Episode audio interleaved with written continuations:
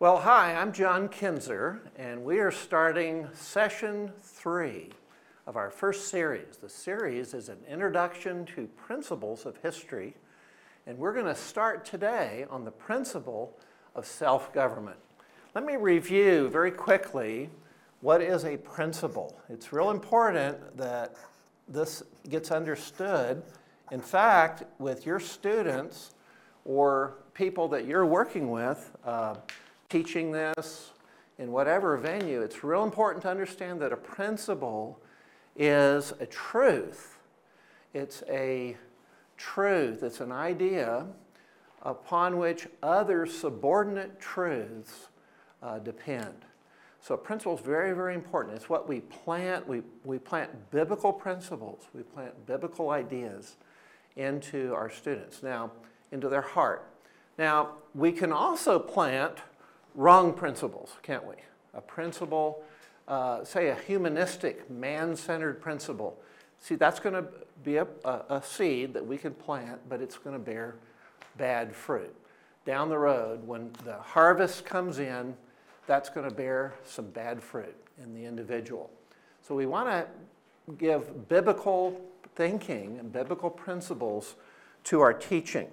Now, today we're going to look at self government. And I think one of the things about government that we need to understand is that government can take a number of different forms, it can look a lot of different ways. Government is anything that does four things it controls, directs, regulates, or restrains anything else. So think of the family government, a parent who's controlling, directing, regulating, restraining their child. Think of the policeman who is watching the traffic. What are, what are they doing? They are controlling, regulating, directing, um, restraining someone from speeding or someone from committing a crime. Okay? Think of a principal in a school. What does the principal do? They enforce the rules. What do they do? They control, direct, regulate, restrain.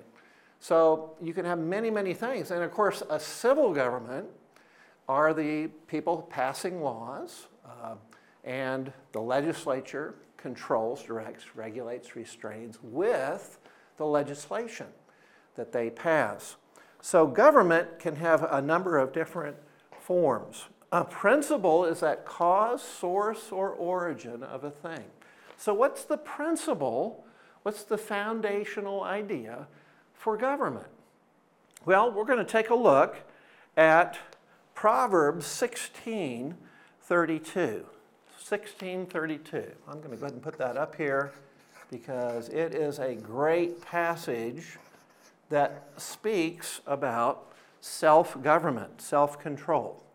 1632 He that is slow to anger is better than the mighty, and he that rules his spirit than he who takes a city. So think about in Old Testament days how important it was to have a mighty man who could take a city. That's pretty good. I mean, you would want to have a bunch of mighty men to take cities, right? I mean, to defend your nation, to defend your city. But look what this says even more, even harder than being a mighty man is to be slow to anger, slow to govern your spirit, to control your anger. And it says here, even more than taking a city, someone like David, who would take a city with his mighty men, even better than that is someone who rules his spirit. Did you realize that ruling your spirit was that hard? Be honest. I'm seeing some hands out there. Hey, that's right. It is tough to rule your spirit, isn't it? Okay? So that's kind of this basic. See, that's, the, that's one of the foundational uh, truths for this principle of self government. Now, about 1650, a Protestant Christian in uh, Holland wrote this great quote. I'm going to read it to you. His name, Hugo Grotius. And this is what he said. he knows not how to rule a kingdom that cannot manage a province, nor can he wield a province that cannot order a city, nor can he order a city that knows not how to regulate a village, nor he a village that cannot guide a family. Nor can that man govern well a family that knows not how to govern himself. Neither, now listen to this, neither can any govern himself unless his reason be Lord, will, and appetite her vassals. In other words, your mind, your thinking has to control your what? Your will, your appetite. Nor can your reason rule unless herself be ruled by God and wholly be obedient to him. So we have this, you could say it's kind of like a, uh, an archery or a uh, target, and way out here is the kingdom. You cannot rule the kingdom well unless you can manage a province well. You can't rule a province well unless you can handle a village. You can't do a village unless you can manage your family. You can't manage a family unless you can manage yourself. See, it goes right to the heart of things. That's one of the things I like about this particular passage. And then right here, in the dead center middle, is what? God. God has to rule your thinking so you can rule your will, your appetite, so you can manage your family. I wondered how you manage a family. Here it is. God has to work in you those principles, and uh, then you can manage a family well. And then you can move outward. I had a person who uh, told me, Well, it doesn't matter. I've got a, a person running for office. This person uh, was running for president of the United States. I won't put their name, okay? And they said it doesn't matter what their personal life is like, it's how are they going to rule well in being president, being over this nation.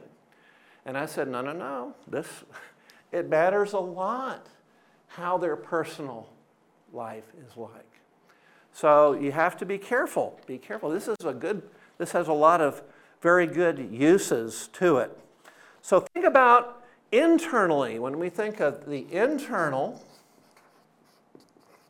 qualities that you have to rule over your thinking, your thoughts, your emotions, your talents, your temper, your goals, your planning, your ambition.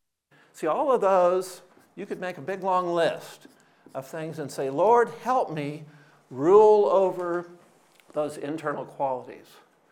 What about external qualities? Well, your external would be like your appearance, how you dress, what you eat, all these things. How do you cut your grass? How do you plant your crops? How are you with your behavior? See, all of that would be external. And here's what I'm telling is that the internal is the cause, the external is going to be the effect.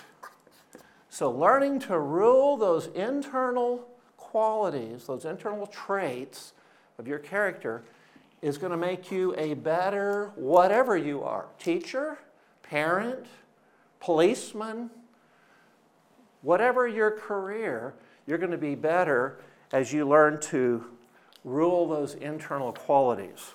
So remember, the goal is with your children, with your students, is to teach them to be self governed, controlled, directed, regulated, restrained by themselves under God.